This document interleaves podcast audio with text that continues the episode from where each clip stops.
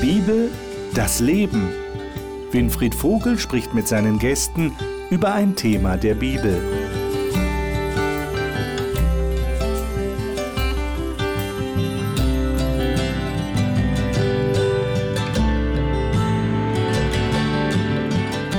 Letzte Woche haben wir in dieser Runde angefangen, über das Thema Erziehung und Bildung zu sprechen. Und wir haben über Adam und Eva geredet. Sollten Sie diese Sendung verpasst haben, dann weise ich Sie hin auf die Mediathek, der Sie auch die letzten Sendungen und natürlich auch die von letzter Woche sich nochmal anschauen können oder überhaupt das erste Mal anschauen können.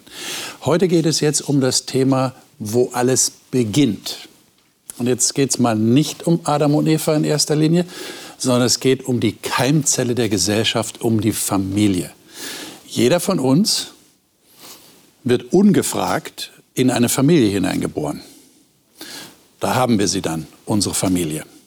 Und natürlich hoffen wir alle im Nachgang, in der Nachbetrachtung, dass es eine gute Familie ist und dass die uns äh, wirklich äh, etwas gibt und dass es gelingt und wir eine gute Zeit in dieser Familie haben.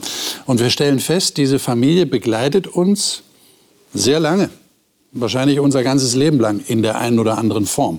Und wir wollen aber auch nicht verschweigen an dieser Stelle, dass Familien nicht immer gelingen. Es gibt auch dysfunktionale Familien, das heißt Familien, die, die nicht so gut gehen. Ehen werden geschieden, Kinder werden auseinandergerissen. Das passiert auch. Jetzt ist die Frage natürlich, die uns in dieser Runde bewegt, was sagt die Bibel dazu? Wir finden dazu einiges. Aber bevor wir die Bibel aufschlagen, sind dies meine Gäste heute. Christine K. hat Theologie und Erziehungswissenschaften studiert und praktiziert Erziehung im echten Leben mit zwei Töchtern und drei Söhnen im Alter von zwei bis 13 Jahren. Sie sagt, ihr Glaubensfundament erweise sich umso stärker, je älter sie werde. Caro Naumann ist logotherapeutische Lebens- und Sozialberaterin, Mutter von zwei Kindern im Alter von 10 und 12 Jahren und leitet ein Internat an einem christlichen Schulzentrum in Darmstadt. Sie sagt, der Umgang mit den jungen Leuten mache ihr viel Freude. Johannes Waniek betreut als Pastor zwei Kirchengemeinden im Raum Stuttgart ist verheiratet und hat zwei Kinder im Alter von zwei Jahren und sechs Monaten. Er sagt, er habe Gott ganz persönlich erlebt und wolle nie wieder weg von ihm. Matthias Gaffron ist Sohn eines Pastors und lebt in Südhessen, wo er viele Jahre als Audioingenieur für Hope Media gearbeitet hat und jetzt im Ruhestand lebt. Er hat drei erwachsene Kinder. Auch mit ihnen redet er gern über Gott in der Welt. Ich lade euch ein, die Bibel aufzuschlagen. Da gibt es nämlich einen interessanten, eine interessante Rede, die der Mose, dieser große Führer des Volkes Israel, der auch Israel durch die Wüste geführt hat, ja, Mose, der die Israeliten aus Ägypten ins gelobte Land, ins Land Kana anbringen sollte. Und er hat dann so gegen Ende seines Lebens eine lange Rede gehalten. Und unter anderem hat er Folgendes gesagt. Und das schlagen wir mal auf in 5. Mose Kapitel 6. 5. Mose Kapitel 6. Und ich würde sagen, wir lesen mal die ersten sieben Verse. Es ist ein ganzer Abschnitt, ganzes Kapitel 1 bis 25, aber wir lesen jetzt mal die Verse 1 bis 7. Wer von euch mag das mal lesen? Johannes? Mach mal. Du schaust schon drauf, du scheinst es schon gefunden zu haben. Bitte. Dies sind die Gebote, Gesetze und Vorschriften, die ich euch nach dem Willen des Herrn, eures Gottes, lehren soll. Denn ihr sollt sie in dem Land befolgen, in das ihr nun hinüberzieht, um es zu erobern. Ihr, eure Kinder und Enkel, ihr sollt dem Herrn, eurem Gott, mit Ehrfurcht begegnen und alle seine Gesetze und Gebote halten, solange ihr lebt. Dann wird er euch ein langes Leben schenken. Hört genau zu, ihr Israeliten, und gehorcht. Dann wird es euch gut gehen und ihr werdet viele Nachkommen haben in dem Land, in dem Milch und Honig überfließen, wie der Herr, der Gott eurer, eurer Väter es euch versprochen hat. Hört ihr Israeliten, der Herr, unser Gott, ist der einzige Gott, Herr. Ihr sollt dem Herrn, euren Gott, von ganzem Herzen, von ganzer Seele und mit, eurem, mit eurer ganzen Kraft lieben. Bewahrt die Gebote, die ich euch heute gebe, in eurem Herzen schärft sie euren Kindern ein. Sprecht über sie, wenn ihr zu Hause oder unterwegs seid, wenn ihr euch hinlegt oder wenn ihr aufsteht. Mhm. Was meint ihr, ist der Schlüssel, den der Mose hier in seiner Rede verpackt hat, damit das gelingt, was er hier den Israeliten so ans Herz legt? Sie sollen, was haben wir gelesen, Vers 6, sollen in deinem Herzen sein, die Worte, die ich dir heute gebiete. Und du sollst sie deinen Kindern einschärfen. Und du sollst davon reden, wenn du in einem Haus sitzt, wenn du auf dem Weg gehst, wenn du dich hinlegst, wenn du aufstehst. Also praktisch immer. Ähm, wie funktioniert das? In Vers 1 steht schon, dass sie selber die Gebote lernen und tun sollen. Mhm. Das heißt, selbst Lernender bleiben mhm. ist die erste Voraussetzung eigentlich dafür, dass, dass man weitergeben kann. Okay. Ich denke, es ist auch ähm, die Beziehungsebene gefragt. Also, dass ich eine Beziehung zu Gott habe, weil seine Gebote spiegeln ja sein Wesen wider. Und ähm, nur wenn ich sein Wesen kenne, also eine Beziehung zu ihm habe, kann ich auch die Gebote gut halten. Also im Sinn von auf einer Beziehungsebene. Ich weiß, warum ich sie halte. Nicht, mhm. weil ich etwas muss, sondern aus der Beziehung heraus. Da kommt mir jetzt eine ganz grundsätzliche Frage. Würdet ihr sagen, Familie gelingt nur dann, wenn da Gott im Spiel ist, wenn die alle an Gott glauben, wenn die Eltern an Gott glauben? Oder würde sagen, nee, so weit kann man nicht gehen? Es gibt auch Familien, die ohne Gott leben, die auch funktionieren. Ja. Ich weiß nicht, ob ihr da irgendjemand vor Augen habt. Ich glaube, es gibt aber äh, es gibt Prinzipien, ähm, die, wenn man sie befolgt, einfach im Leben, dass man ähm, ein, ein stabiles, ein fundiertes und auch ein selbstbestimmtes Leben führen kann. Das hat mit Gott per se, mit einem, mit einem Glauben, glaube ich, erstmal nichts zu tun. Also es gibt ein, eine Basis, sonst wird unsere, glaube ich, unsere Gesellschaft auch gar nicht funktionieren. Mhm. Okay. Seht ihr das auch so? Ja, ich würde auch da jetzt nicht die Grenze setzen, wo wir häufig die Grenze sehen, äh, nämlich bist du Christ oder bist du nicht Christ und so weiter und so fort. Ähm, ich glaube, dass der Geist Gottes in jedem Menschen wirkt und der eine lässt es mehr zu, der andere lässt es weniger zu und manche davon wären auch Christen. Hm.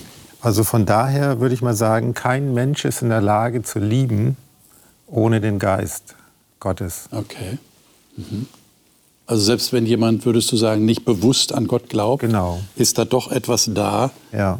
was, ja. was schützt und was führt. Ja. Okay. Weil vielen Menschen wird auch das Bild Gottes so pervertiert dargebracht, dass er sich dagegen lehnt. Mhm. Und trotzdem äh, ist der Geist mit ihm. Mhm.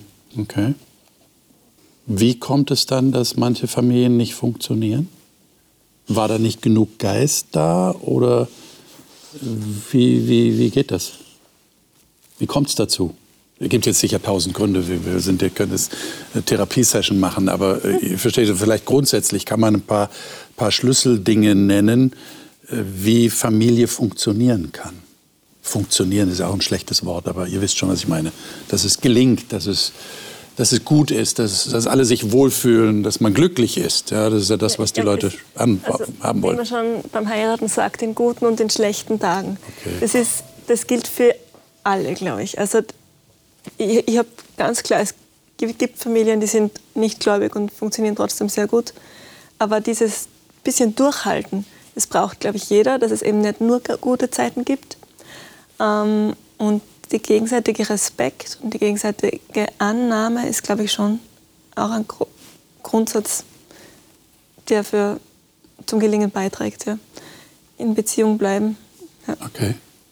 Mhm. Aber dieses Durchhaltevermögen ja. braucht man, glaube ich, in, in, jedem Fall. Und je länger man zusammen halt steht, umso mehr wächst man auch zusammen. Okay. Aber es ist immer traurig, wenn es nicht geht. Und, und das ist auch ein Schutz davor, dass man so, so zusammenwächst, dass, dass es dann auch halten kann. Wie?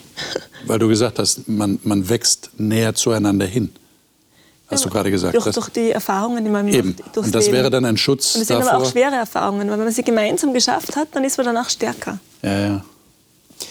Ich glaube, in Vers 7 wird der Alltag besprochen oder da gibt es schöne Tipps. Also schärft sie euren Kindern ein, ähm, also dass man den Schwerpunkt drauf legt, sprecht über sie. Wenn ihr zu Hause seid, also on Tour, wenn ihr euch hinlegt, also wenn ihr aufsteht, das ist ein Lifestyle. Ja, dass ich über die Dinge, die mich bewegen, dass ich mit meinen Kindern, mit meiner Family darüber spreche, über meine, über meine Wünsche, über meine Bedürfnisse. Ich habe ich hab die Fähigkeit nicht, die Bedürfnisse meiner Frau zu lesen. Sie auch nicht, meine. Aber wir können Abhilfe schaffen, indem wir darüber sprechen. Und das baut, baut Mauern ab und ähm, erleichtert die Sache, macht es schön. Ja. Okay, also Kommunikation wäre ganz wichtig. Ja. Darüber reden, über Gefühle auch reden, Gefühle auch zulassen. Zwei, diese zwei, also für mich wären es zwei Aspekte gewesen, die ich genannt hätte. Auch Kommunikation ist für mich das, eigentlich das A und O. Also egal, äh, wen ich begleitet habe in, in Problematiken ähm, oder in Herausforderungen in der Ehe oder Beziehung oder auch zwischen Kindern und Eltern, es war eigentlich fast immer das Schlüsselthema Kommunikation. Und ähm, ein zweites Schlüsselthema, was ich auch benennen kann, ähm, das ist auf jeden Fall der Zeitfaktor. Hm. Also ich denke, ähm, ein großes Thema ist, dass wir sehr wenig Zeit miteinander verbringen als Familie oder ähm, von mir ist auch mit Freunden, guten Freunden. Es ist ja nicht immer so gegeben, wie auch schon du anfangs erwähnt hast in deiner Einleitung. Äh, nicht alle Familien haben Mutter, Vater und Kinder, sondern es gibt verschiedene Systeme von Familien. Aber damit dieses Zusammenleben in egal welcher Formation funktioniert, ist eben Kommunikation und Zeit wie viel Zeit verbringe ich miteinander. Und es ist vor allem nicht nur ein, jeder sitzt mit seinem Handy auf der Couch und macht sein Ding, sondern, weil dann haben wir ja auch Zeit miteinander verbracht, sondern äh, qualitative Zeit. Und ich glaube, da ähm, ist tatsächlich ein großes Manko. Also das hat auch verschiedene Gründe, Karriere, andere Ideen von, äh, von Rollenverteilung in der Familie. Da gibt es x tausend verschiedene Gründe wahrscheinlich auch. Aber ähm, das ist ein wesentlicher Aspekt, denke ich. Warum fällt uns das denn so, so schwer? Ich meine, ihr habt ja recht. Ja? Kommunikation fällt uns manchmal schwer. Wir sagen nicht, was wir wirklich fühlen oder wie Bedürfnisse wir haben.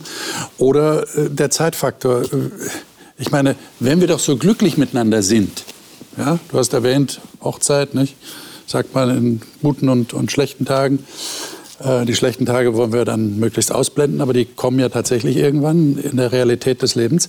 Aber ich meine, warum verbringen wir denn dann nicht mehr Zeit miteinander? Weil wir so beschäftigt sind, weil wir Geld verdienen müssen oder warum? Oder spielt sich das irgendwo so ein oder, oder, oder verläuft sich das irgendwie? Es verläuft so im Sande und dann hat man keine Zeit mehr. Und dann kommt die Frau und sagt, jetzt aber müssen wir mal wieder, ne? müssen wir wieder Zeit miteinander verbringen. Warum ja. ist das so, Matthias? Ich denke, Zeit haben wir alle. Und zwar die gleiche Zeit. Die Frage ist, wofür nehme ich Zeit, mir Zeit? Ja. Wo sind meine Prioritäten? Okay. Aber ich würde auch gerne noch mal was zu deiner vorigen Frage sagen. Okay. Wir müssten ja davon ausgehen hier, dass alle christlichen Familien, wenn sie christlich leben, glückliche Familien sind. Ja. Jetzt ist es aber nicht so.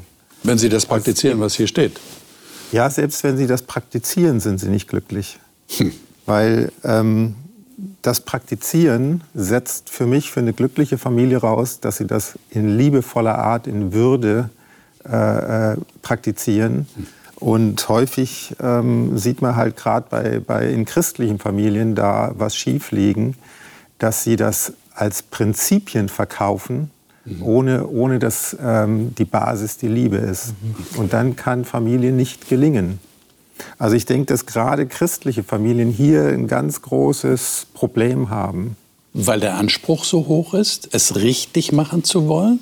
Ja, letztlich glaube ich, weil sie denken, ähm, dass, dass Gott jemand ist, der auf Prinzipien achtet in erster Linie. Okay. Aber es ist, für mich stellt sich Gott äh, der Bibel als ein Gott der Liebe und der Freiheit dar. Mhm. Und äh, wenn das nicht die Basis ist, dann kann Familie nicht gelingen. Und wie kann man jetzt erreichen, dass alle in der Familie sich dem verschreiben, was du gerade sagst? Liebe und Freiheit? Redet man darüber? Oder ist das das Vorbild der Eltern? Ja, wir haben ja den Text gelesen, hier äh, Vers 9 ist das, glaube ich. Ja. Ähm, und du sollst sie schreiben, also die, ja. die Merkzeichen da. Ähm, ah nee, vor, vorher, Vers 8. Und du sollst sie binden zum Zeichen auf deine Hand und sie sollen dir ein Merkzeichen zwischen deinen Augen sein und du sollst sie schreiben auf die Pforten deines Hauses und an deine Tore. Also da wird im übertragenen Sinne das Handeln angesprochen. Also wir sollen, unser ganzes Handeln soll so sein. Mhm. Unser Denken zwischen den Augen soll so sein. Und das, das Letzte ist, wenn ich das an meine Tür schreibe, dann, dann heißt das, das ist, ich bekenne es auch. Also es wird sichtbar auch nach außen. Aber wenn wir jetzt den Familienverbund nehmen, dann, dann müsste irgendjemand damit anfangen, oder? Dafür, denke ich, ist, sind die Eltern ja, bereit. Irgendjemand muss anfangen damit. Ja, ja, die bilden ja auch das Klima. Ja, genau. Ja. genau. Und dann hoffen, dass die Kinder sich dem anschließen. Funktioniert aber nicht immer. Ne? Wir haben ein Beispiel in der Bibel, gehen wir da mal hin, und zwar im 1. Mose 4 wo das offensichtlich nicht funktioniert hat. Und zwar ist das die allererste Familie. Wir hatten letzte Woche über Adam und Eva gesprochen. Dann sind sie aus dem Paradies vertrieben worden aufgrund der Übertretung des Gebotes Gottes. Sündenfall durch die Schlange. Das hatten wir uns angeschaut, ihr erinnert euch. Und jetzt in Kapitel 4, Caro, vielleicht kannst du das mal lesen, mhm. Verse 1 bis 7. Da steht folgendes. Und der Mensch erkannte seine Frau Eva und sie wurde schwanger und gebar Kain. Und sie sagte, ich habe einen Mann hervorgebracht mit dem Herrn. Und sie gebar noch einmal, und zwar einen Bruder, den Abel. Und Abel wurde ein Schafhirt, Kain aber wurde ein Ackerbauer. Und es geschah nach einiger Zeit, da brachte Kain von den Früchten des Ackerbodens dem Herrn eine Opfergabe. Und Abel, auch er brachte von den Erstlingen seiner Herde und von ihrem Fett. Und der Herr blickte auf Abel und seine Opfergabe, aber auf Kain und auf seine Opfergabe blickte er nicht. Da wurde Kain sehr zornig und sein Gesicht senkte sich. Und der Herr sprach zu Kain, warum bist du zornig und warum hat sich dein Gesicht gesenkt? Ist es nicht so, wenn du recht tust, erhebt es sich? Wenn du aber nicht recht tust, lagert die Sünde vor der Tür. Und nach dir wird ihr Verlangen sein, du aber sollst sie beherrschen. Mhm. Und dann lesen wir noch den Vers 8 dazu. Mhm. Und Kain sprach zu seinem Bruder Abel. Und es geschah, als sie auf dem Feld waren, da erhob sich Kain gegen seinen Bruder Abel und erschlug ihn. Hm, da hört es bei dir auf? Bei 8 ja. Bei mir steht, er schlug ihn tot. Nein, und er schlug ihn, steht in der Elberfeld. Schlug ihn, okay. Mhm. Also äh, der weitere Verlauf der Geschichte deutet darauf hin, dass er ihn tatsächlich totgeschlagen hat. Ja. Das heißt, der erste, der erste Totschlag hier, der der Bibel verzeichnet wird, in der allerersten Familie. Ähm, habt ihr da eine Erklärung dafür? Ich meine, Adam und Eva, das sind doch Geschöpfe Gottes, waren im Paradies. Äh, die haben doch bestimmt ihren Kindern, ich meine, die, die, was sagte Eva? Ich habe einen Mann hervorgebracht mit dem Herrn. Also sie, sie, hat wahrscheinlich schon gedacht, das ist jetzt die Erfüllung der Verheißung, mhm. die wir letzte Woche gelesen hatten, ja, in Vers 15, 3 Vers 15, ja, der Same, der kommen wird und der, die, der retten wird. Ähm, und jetzt das, Matthias. Das ist die Freiheit, der Preis der Freiheit. Das ist der Preis der Freiheit. Ja, das heißt, jeder Mensch, jedes Kind von, von Eltern hat die Freiheit, sich frei zu entscheiden. Und das ist bitter in manchen Fällen oder kann bitter sein. Ähm, aber ohne diese Freiheit, sich entscheiden zu können, wäre Liebe auch gar nicht möglich. Mhm. Also Liebe braucht Freiheit, um überhaupt Liebe sein zu können. Aber was machen wir denn jetzt mit Eltern, die sagen, ich glaube ganz natürlicherweise sagen, was habe ich falsch gemacht? Was habe ich falsch gemacht, hat sich die Eva vielleicht gefragt und der Adam auch. Was haben wir falsch gemacht, dass unser Sohn seinen eigenen Bruder totschlägt, mit dem er gespielt hat als kleiner Junge? Es ist total traurig und doch muss ich sagen, da steht, dass Gott sich auch eingeklinkt hat. Okay. Gott spricht auch zu Kain. Ja. Und nicht einmal er, obwohl er jetzt er wirklich zum Reflektieren bringen möchte und Fragen stellt, kann kein zum Umdenken bringen oder zum Andershandeln. Er versucht's, er klingt sich ein, aber keiner entscheidet sich, das zu tun. Und das ist, das ist die Entscheidungsfreiheit und das ist für mich ein bisschen tröstlich, dass Adam und Eva, die bestimmt ihr Bestes gegeben haben, sogar schon dieses Leid erleben mussten. Es ist nicht tröstlich, dass sie es Leid erleben mussten, aber dass sogar sie, die direkt von Gott kamen, das auch erlebt haben. Und Gott bleibt ja da in der Familie. Er schenkt wieder einen Sohn und ja, also das ist die Entscheidungsfreiheit, wo Gott eben zusehen muss und wo, wo wir sehen, wir leben in, in einer nicht neutralen Welt. Ich meine, typischerweise sind wir immer lösungsorientiert. Jetzt muss ja die Frage kommen, wie ist das zu verhindern? Was kann man tun, damit in der Familie oder auch sonst Gewalt nicht eskaliert, sodass man dem anderen das Leben nimmt? Wie geht das? Den freien Willen abschalten. Den freien Willen abschalten. Okay. Das geht halt nicht. Aber nee, das, das wäre die einzige die Lösung. Das wäre aber genau. dann die einzige Lösung, die es ja. in meinen Augen gäbe. Matthias. Ja, das ist ja häufig so ein, so ein äh, Ansatz von, von Eltern, die Kinder also zu erziehen zu guten Menschen. Ja. Ähm, eigentlich kann man es nur vorleben. Ja. Also man kann nur einen Boden bereiten. Mhm. Ähm, man kann wie Gott den Menschen in einen Garten setzen also alle Voraussetzungen schaffen. Aber was dann daraus wird, das liegt nicht mehr letztlich in meiner Hand als Eltern. Ja? Ich kann nur die Voraussetzungen dafür schaffen, dass, es sich zum, dass man sich zum Guten entwickeln kann. Aber ich muss auch damit leben, dass ein Mensch, und wenn es meine Kinder sind, sich anders verhalten und anders entscheiden, als ich das tue. Würdet ihr aus eurer persönlichen Erfahrung sagen, das ist leichter gesagt als getan? Was ist da so eure Erfahrung? Würdet ihr sagen, oh Mann, das fällt mir wirklich schwer? Ich glaube, man darf nicht zu schnell, also bei Kindern darf man nicht zu schnell sagen, ja, ich kann nichts machen. Man muss sich ja. schon überlegen, welche Schritte setze ich und jetzt nicht der Gewalt dazusehen, wenn sie aufkommt. Das ist schon klar, dass ich mir überlege und kleine Schritte setze und versuche, die Bedürfnisse der Kinder zu stillen und so. Also das ist jetzt, kann man jetzt nicht ganz so eins zu eins hinsetzen, aber leichter gesagt als getan. Hm. Weil das ist ja schon schwer, wenn ich sehe, mein Kind macht etwas oder geht in eine Richtung, die ich nicht gutheißen kann. Oder äh, typisches Beispiel, mein Kind hat plötzlich Freunde, wo ich schon weiß, dass das nicht gut werden kann, weil die sind, was weiß ich, in Drogen oder nehmen wir jetzt mal ein ganz krasses Beispiel. Ja? Und, und das ist ja nicht, nicht leicht, oder? Wenn ich das mit ansehen muss. Und dann soll ich, wie du sagst, Freiheit geben. Der muss sich ja frei entscheiden. Ja, Freiheit geben heißt ja nicht sich zurücklehnen. Okay. Also hier greift ja auch Gott ein okay. vor der Tat. Okay. Ja? Er, er redet mit Kain, ja. sagt Kain, das ist keine gute Richtung, die du jetzt einschlägst. Ja. ja. ja? Er tut es trotzdem. Genau. Und wir haben ja über Kommunikation gesprochen. Äh, es ist ganz wichtig zu ringen mit den, mit den Kindern. Ja.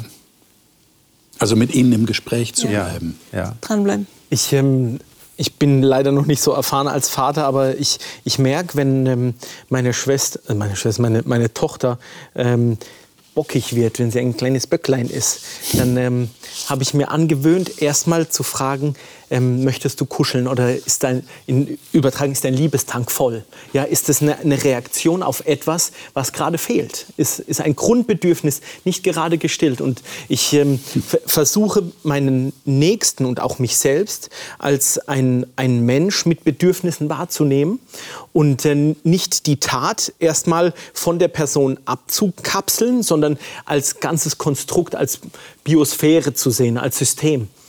Und ähm, ich glaube, das, das kann, kann gut helfen, zu, hinter den Schleier zu schauen. Was motiviert jetzt sich, motiviert mein Kind, solche Freunde zu, zu, zu haben? Ja? Ist es ein Bedürfnis, Hauptsache Freunde zu haben oder brauche ich Abenteuer, brauche ich Gangster oder irgendwie sowas? Aber das ist ein Prozess, wo ich mich darauf einlassen muss und nicht sage, okay, ein, ein, ein Kind funktioniert oder eine, eine Familie funktioniert per se, sondern sie muss auch gelingen. Aber da sind wir ja eigentlich wieder am Punkt Beziehung. Ja. Mhm. Aber das ist mir zum Beispiel ganz wichtig geworden, weil es gibt so oft die Vorstellung, so Kinder sind wie Waschmaschinen. Also du, du tust mhm. das und das und das oder das und das Programm und dann kommt das und das ja. raus. Und je mehr Kinder man hat oder je, mehr, je älter sie werden und je mehr, je mehr man beobachtet, so funktioniert es eben sind nicht. Sehr wir unterschiedliche sind, wir Waschmaschinen. Sind Menschen, ja.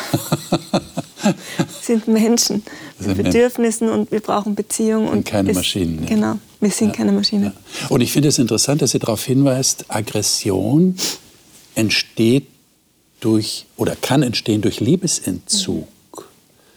Das ist ja ein spannendes Thema, oder?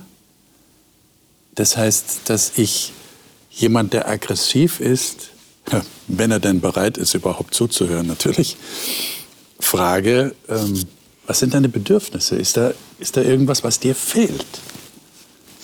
Wir sind schon eigenartig, wir Menschen. Nicht? Ja, ja. Wir werden aggressiv, obwohl wir gerade ein Bedürfnis haben. Ja, und Eltern reagieren häufig, nicht häufig, aber manchmal mit Liebesentziehung bei Kindern, wenn sie nicht so funktionieren, wie man sich vorstellt. Das wäre dann genau das Falsche. Genau. Ich, ich glaube nämlich nicht, dass hier kein das bei den Eltern gesehen hat, wie man jemanden gepflegt totschlägt. Ja, also ähm, das ist nur ein, ich glaube, eine Blüte von etwas, was in ihm gefehlt hat oder er also einen Komplex hatte oder irgendetwas. Jetzt wird es tiefenpsychologisch, aber ich, ich glaube nicht, dass ähm, dass das zu finden war in, in, in der Spielart bei den Eltern. Ja. Da, da, da scheidet sich der, der, der Weg dann der Eltern und der, der Kinder und die Kinder ab einem gewissen Alter und wenn sie schon Bauern waren und äh, für das Leben gemeistert haben, kann ich mich auch bewusst für etwas dagegen entscheiden. Wenn sich meine Eltern haben trenn, getrennt haben und sie haben die, die Teller sind geflogen und so weiter, kann ich mich dagegen entscheiden, es besser zu äh, dagegen entscheiden und es besser machen in meiner Familie, weil ich ein Negativbeispiel gehabt habe zum Beispiel aus, aus, aus aus dieser Situation als Ressource es dann in meinem Leben anders zu machen. Bleiben wir da einen Moment dabei. Äh, mir kommt gerade die Frage, wie, wie ist es denn möglich, dass, dass das tatsächlich die Reaktion ist und nicht die Reaktion, die man ja statistisch gesehen beobachten kann, dass Kinder aus gescheiterten Beziehungen auch wieder in ihren Beziehungen scheitern, weil sie irgendwie irgendwie hat das Vorbild scheinbar gefehlt. Es ist kein Gesetz der Meder und Perser, natürlich nicht. Jeder kann sich frei entscheiden. Aber es scheint manchmal so zu sein. Aber wie kann das jetzt so rauskommen, wie du es gerade schilderst? Also ad hoc würde ich, würde ich sagen, man muss das Individuum stärken. Okay. Also nicht, nicht pauschal, das musst du beten, hilft, hilft ja immer. Ne? Aber die, ähm, Sagt die der Pastor? Ja, genau.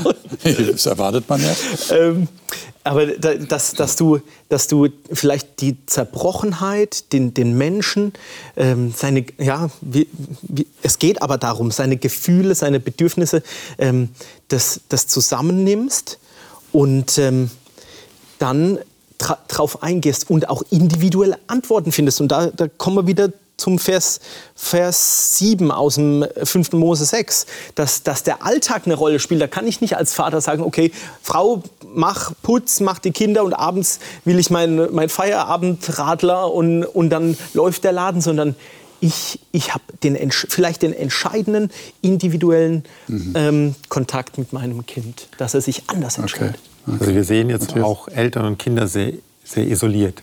Ja. Es gibt, gibt zum Glück auch noch Großeltern. Das wollte ich auch schon sagen, ja, genau. Also ich kenne eine Geschichte, wo ein Mädchen in recht komplizierten elterlichen äh, Verhältnissen aufgewachsen ist. Ja. Und die hat die Großeltern als Vorbild genommen.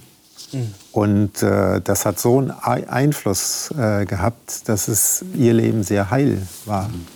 Aber das Stichwort wäre dann schon Vorbild. Nicht? Also, also Fall, Kinder, ja. Jugendliche orientieren sich tatsächlich an anderen, die, die schon älter und erfahrener sind und, und eifern ihnen möglicherweise nach. Und, ja, und positive können, Vorbilder können sehr anregend sein. Ja, es können auch Nachbarn sein. Können auch Nachbarn ja, sein. Nachbarfamilie. Ja, genau. es ist nicht, also es ist zum Teil das, das Vorbild sicher.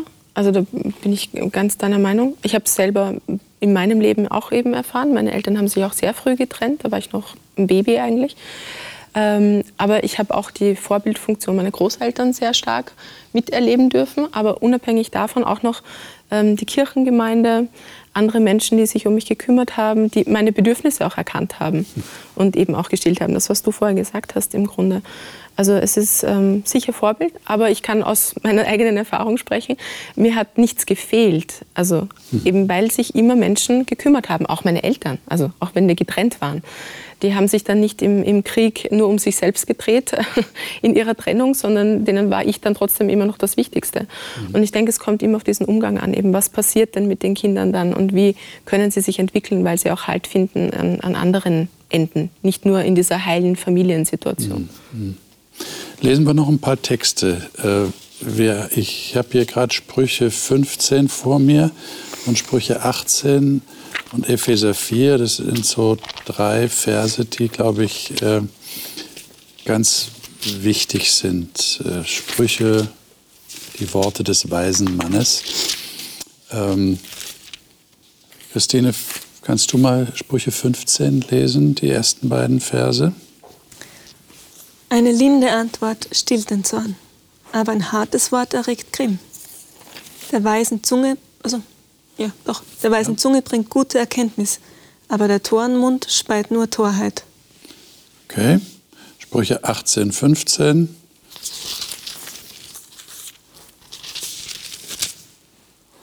Johannes, was steht da? Kluge Menschen sind stets offen für neue Erkenntnis. Hm. Ja, sie suchen sogar danach. Okay. Und noch Epheser 4, 15. Äh, Matthias, hast du das oh, gerade in der Luther? Wahrscheinlich ein bisschen schwierig. Ja. Das ist so ein kurzer Text. Das ist ein kurzer Text, genau. Lass mal Epheser 4, 15. Wenn du magst.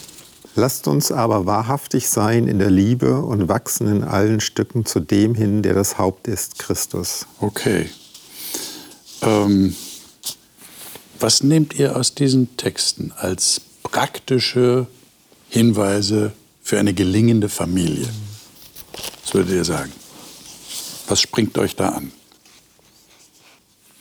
Also ich habe jetzt da nicht den Eindruck, dass grundsätzlich kein, ähm, wie soll ich sagen, kein Konflikt entstehen darf. Aha. Aber die Frage ist, wie dann mit Konflikt umgegangen wird. Und da sehe ich Antworten. also so das wäre dann die sanfte Antwort.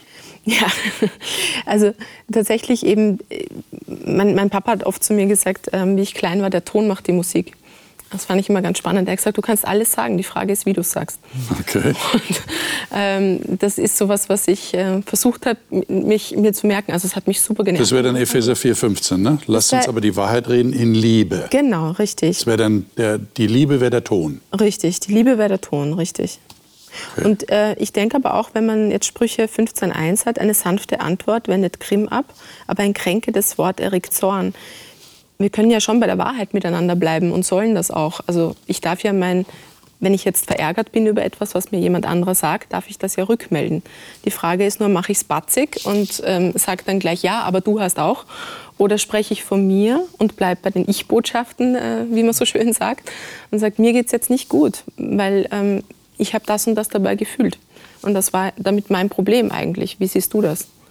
Also ähm, ich würde das verbinden, die Texte sozusagen. Also ich okay. denke, es findet sich. Ja.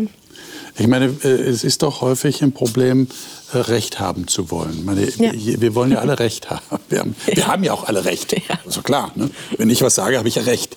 Ähm, warum wird das zu einem Problem? Also ich weiß nicht, ob man Recht haben kann. Ähm, das spricht eigentlich dagegen, gegen, gegen Zugewinn an, an Erkenntnis. Mhm. Okay. Sondern, sondern ähm, diese Offenheit, ich bin ein Lernender im Leben und Lernen macht Spaß, was zu, dazu zu lernen, ähm, das verhindert eigentlich dieses, dieses Recht haben müssen, hinzuhören, wie meint denn der andere das? Ja, das ist eine Bereicherung. Also ich habe schon mehrere Ehepaare erlebt. Das ist immer amüsant, das zu beobachten, wie die sich, wenn sie Erinnerungen austauschen, ständig korrigieren. Habt ihr das schon mal erlebt? Ja, und das sind Sagt er, nein, das war nicht so. Nein, das war an dem Datum. Nein, die waren da. Das hast du falsch in Erinnerung. Und da will immer jeder Recht haben. Ja, aber es geht immer nur um Nebensächlichkeiten dabei. Okay. Und da frage ich mich, warum muss man sich an Nebensächlichkeiten aufhalten? Also man verliert den Kern dann aus dem Auge. Ja. Äh, ich, ich glaube, du hast was ganz Wesentliches vorhin gesagt, nämlich der Blickwinkel ist, spielt ja das, äh, die große Rolle. Das heißt, ähm, wenn ich jetzt, ich sage jetzt keine Ahnung, ich stelle den Tisch jetzt da vor mich hin und wir beide schauen auf den Tisch und ich sehe ihn halt von der einen Seite und du siehst ihn von der anderen Seite. Das heißt, wir sehen beide das Gleiche. Also wir sind uns einer Meinung, wir sehen einen Tisch, aber ich sehe die andere Perspektive. Und das ist eben das Problem, man vergisst oft den Perspektivwechsel. Und das hilft aber enorm in Kommunikation, wenn man so offen ist und eben nicht sagt, ja, aber ich habe recht, weil ich sehe halt jetzt das und deswegen ist richtig, was ich sage. Ist das eine bewusste Entscheidung, die, ja. ich, die ich treffen muss, dass ich tatsächlich schon. den Perspektivwechsel zulasse? Für mich schon, aber das liegt vielleicht am, an der Persönlichkeit und am Temperament. Ich okay. bin eher cholerisch gestrickt. Das heißt, für mich ist das was, was ich mir sagen muss, ja. Und auch noch nach 16 Jahren Ehe jetzt muss ich mir immer wieder sagen, andere Perspektive. Aber das ist was, was man üben kann tatsächlich, ja. Okay. Na, das ist ja Hoffnung, wenn man es ja. üben kann. Also für mich. Also, Entschuldigung.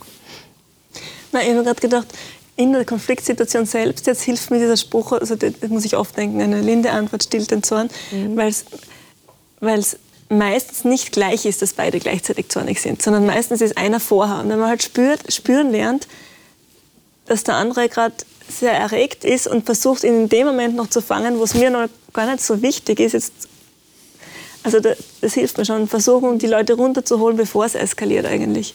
Hm. Stimmt, ja. Und das kommt tatsächlich in den besten Familien vor. Hm?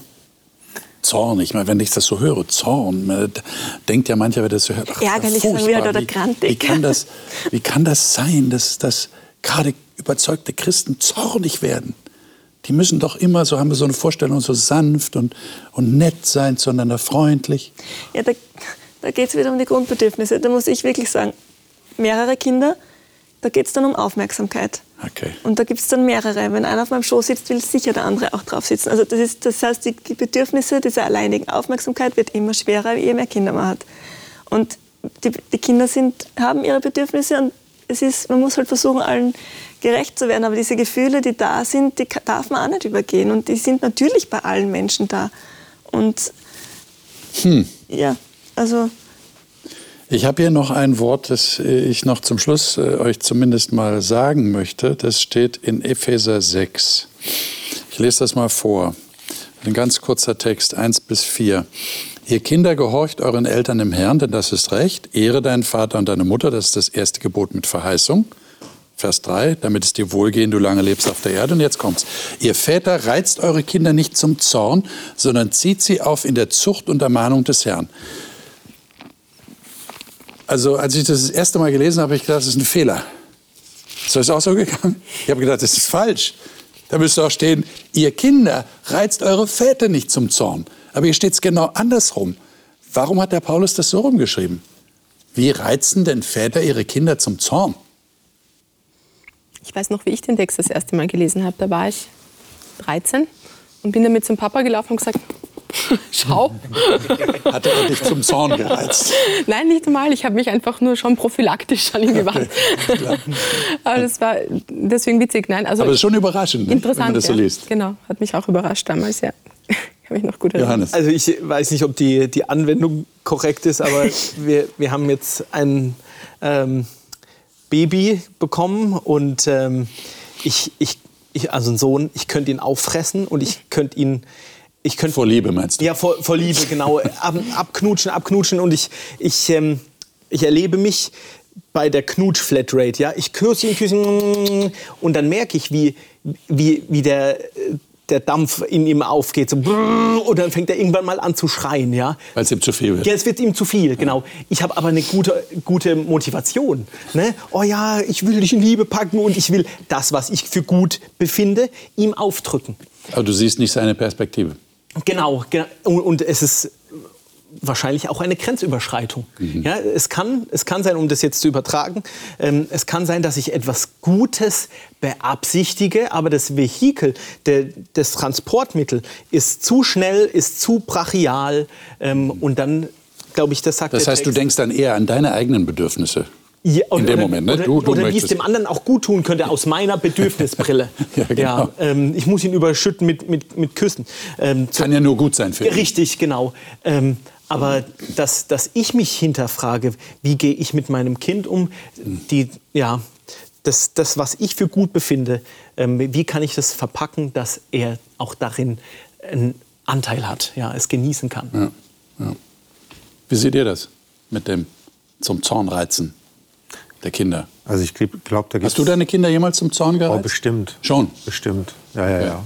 Auch unbeabsichtigt natürlich. Ja, ja, völlig aber, unbeabsichtigt. Ja, ja ähm, auch weil man unreif ist, äh, ähm, weil manchmal ähm, kommt man einfach an, an seine Grenzen mhm. auch und dann äh, überlegt man nicht mehr groß, was man macht, sondern dann geht es einem um einen selber, mhm. ja, um seine eigenen Bedürfnisse.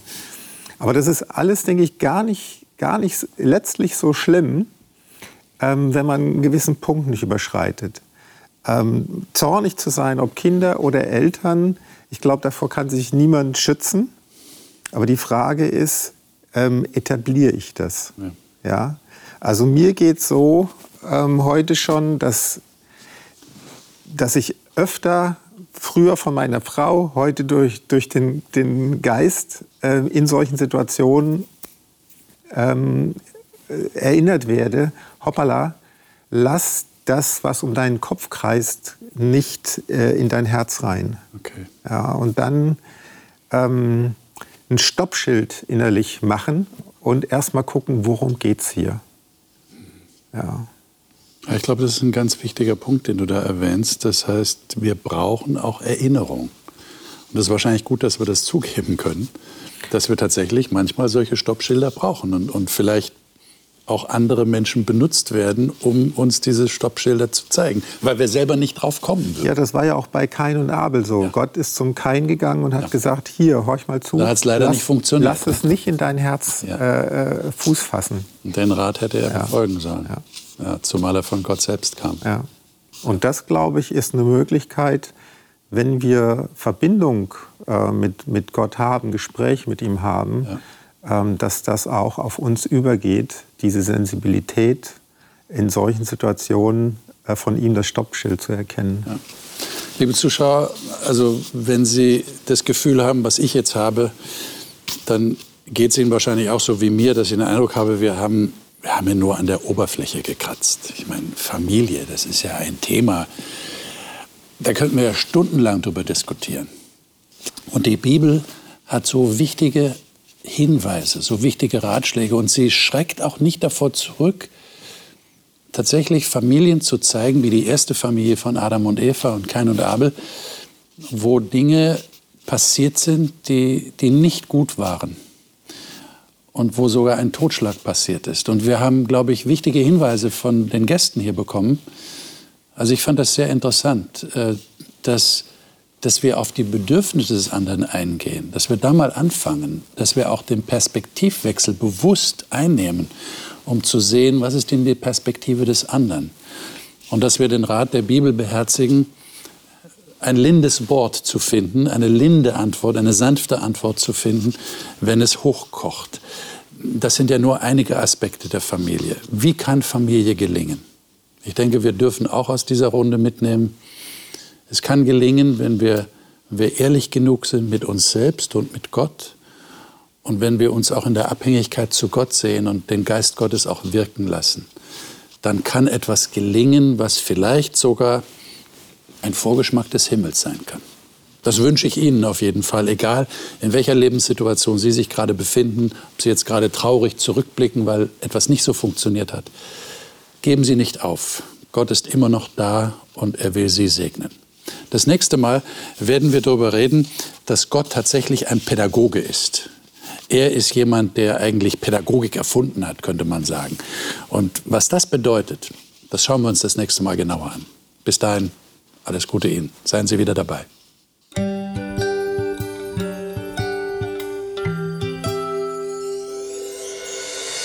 Sie hörten auf Hochchannel Radio die Bibel, das Leben mit Winfried Vogel und seiner Gesprächsrunde.